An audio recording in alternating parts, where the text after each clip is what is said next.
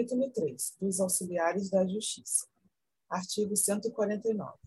São auxiliares da justiça, além de outros cujas atribuições sejam determinadas pelas normas de organização judiciária, o escrivão, o chefe de secretaria, o oficial de justiça, o perito, o depositário, o administrador, o intérprete, o tradutor, o mediador, o conciliador judicial, o partidor, o distribuidor, o contabilista e o regulador de avarias.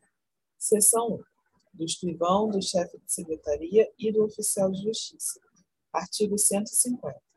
Em cada juízo haverá um ou mais ofícios de justiça, cujas atribuições serão determinadas pelas normas de organização judiciária. Artigo 151. Em cada comarca, seção ou subseção judiciária, haverá, no mínimo, tantos oficiais de justiça quantos sejam os juízos. Artigo 152. Incumbe ao escrivão ou ao chefe de secretaria. 1. Um, redigir, na forma legal, os ofícios, os mandados, as cartas precatórias e os demais atos que pertençam ao seu ofício. 2 efetivar as ordens judiciais, realizar citações e intimações, bem como praticar todos os demais atos que lhe forem atribuídos pelas normas de organização judiciária. 3. Comparecer às audiências ou, não podendo fazê-lo, designar servidor para substituí-lo. 4. Manter sob sua guarda e responsabilidade os autos, não permitindo que saiam do cartório, exceto a quando tenho de seguir a conclusão do juiz. B. Com vista a procurador, à Defensoria Pública, ao Ministério Público ou à Fazenda Pública. C. Quando devam ser remetidos ao contabilista ou partidor. D. Quando forem remetidos a outro juízo em razão da modificação da competência. Nessa situação em específico, a gente salienta que em face do processo judicial eletrônico, não há se falar essa manutenção. O, na verdade, o escrivão, o chefe de secretaria, ele vai manter a ordem, mas o auto não tem como mais sair ou ficar, né? Porque é tudo em rede mundial de computadores. Cinco.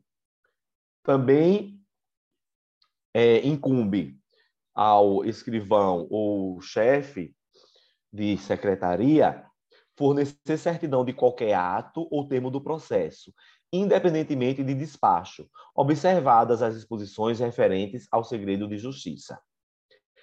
6. Praticar de ofício os atos meramente ordinatórios, que são aqueles atos que não têm cunho decisório.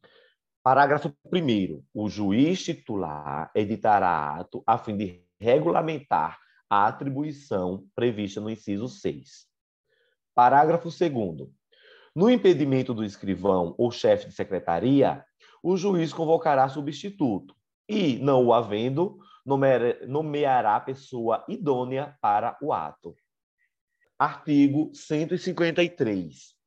O escrivão ou chefe de secretaria atenderá preferencialmente a ordem cronológica do recebimento para publicação e efetivação dos pronunciamentos judiciais muita atenção que ó, é uma ordem preferencial e não obrigatória. Parágrafo 1. A lista de processos recebidos deverá ser disponibilizada de forma permanente para consulta pública. Parágrafo 2. Estão excluídos da regra do caput 1. Um, os atos urgentes, assim reconhecidos pelo juiz no pronunciamento judicial a ser efetivado. Dois, as preferências legais. Portanto, tanto esses atos urgentes quanto as preferências legais não precisam obedecer aquela ordem cronológica preferencial para as publicações. Parágrafo 3 Após elaboração da lista própria, respeitar-se-ão a ordem cronológica de recebimento entre os atos urgentes e as preferências legais. Parágrafo 4 a parte que se considerar preterida na ordem cronológica poderá reclamar nos próprios autos ao juiz do processo, que requisitará informações ao servidor a serem prestadas no prazo de dois dias. Parágrafo 5. Constatada a preterição, o juiz determinará o imediato cumprimento do ato e a instauração do processo administrativo disciplinar contra o servidor. Artigo 154.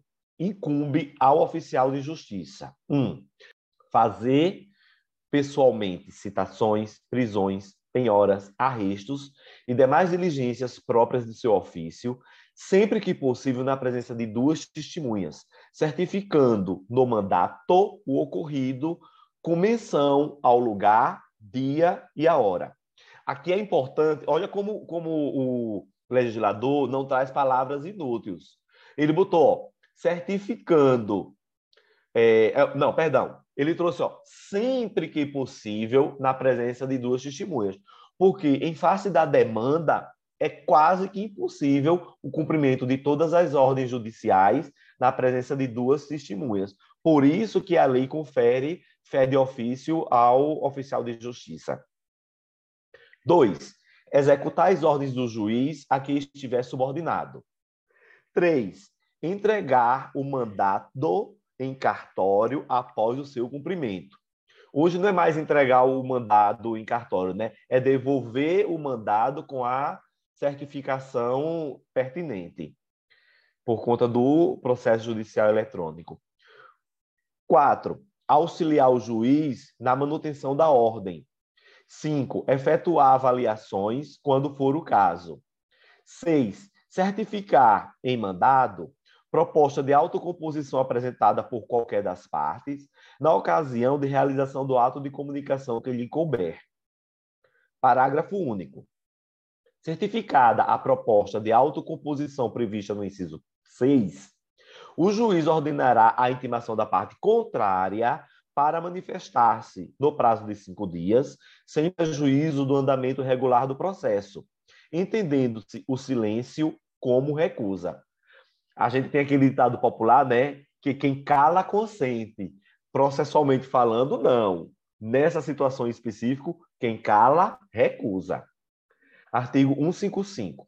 O escrivão o chefe de secretaria e o oficial de justiça são responsáveis civil e regressivamente quando, um, sem motivo justo, se recusarem a cumprir no prazo os atos impostos pela lei ou pelo juiz a que estão subordinados. Dois, praticarem ato nulo com dolo ou culpa. Maria, aqui eu queria fazer um adendo. Não sei se você percebeu, tanto a responsabilização do juiz Quanto agora dos auxiliares da justiça, em específico o escrivão, o chefe de secretaria oficial de justiça, são de ordem civil e regressivamente, e não mais de ordem civil e penal, como fora outrora.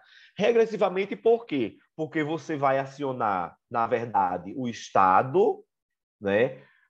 quando eu falo Estado, pode ser União, Estado dos municípios, né? o ente da federação, e apenas regressivamente a responsabilização vai cair no juiz, quando for o caso, no oficial de justiça e no, no escrivão e chefe de secretaria. Seção 2 do perito, artigo 156. O juiz será assistido por perito quando a prova do fato depender de conhecimento técnico ou científico. Parágrafo 1. Os peritos serão nomeados entre os profissionais legalmente habilitados e os órgãos técnicos ou científicos devidamente inscritos em cadastro mantido pelo tribunal ao qual o juiz está vinculado. Parágrafo 2. Para a formação do cadastro, os tribunais devem realizar consulta pública por meio de divulgação na rede mundial de computadores ou em jornais de grande circulação, além de consulta direta a universidades, a conselhos de classe, ao Ministério Público, à Defensoria Pública e à Ordem dos Advogados do Brasil, para a indicação de profissionais ou de órgãos técnicos interessados. Parágrafo 3 os tribunais realizarão avaliações e reavaliações periódicas para a manutenção do cadastro, considerando a formação profissionalizada. Pro... Peraí, parágrafo 3. Os tribunais realizarão avaliações e reavaliações periódicas para a manutenção do cadastro, considerando a formação profissional, a atualização do conhecimento e a experiência dos peritos interessados. Parágrafo 4 para verificação de eventual impedimento ou motivo de suspeição, o técnico ou científico nomeado para a realização da perícia informará ao juiz os nomes e os dados de qualificação dos profissionais que participarão da atividade. A gente sabe que impedimento ou suspeição não é só do juiz, lembra? Vai também aos auxiliares da justiça, dentre estes, os peritos. Parágrafo 5. Na localidade onde não houver inscrito no cadastro disponibilizado pelo tribunal, a nomeação do perito é de livre escolha do juiz e deverá recair sobre profissional órgão técnico ou científico comprovadamente detentor do conhecimento necessário à realização da perícia. Artigo 157. O perito tem o dever de cumprir o ofício no prazo que lhe designar o juiz, empregando toda a sua diligência, podendo excusar-se do encargo, alegando motivo legítimo. Parágrafo 1.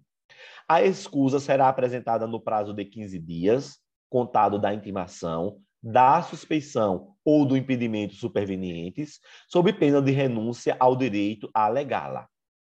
Parágrafo 2 será organizada a lista de peritos na vara ou na secretaria, com disponibilização dos documentos exigidos para habilitação à consulta de interessados, para que a nomeação seja distribuída de modo equitativo, observadas a capacidade técnica e a área de conhecimento.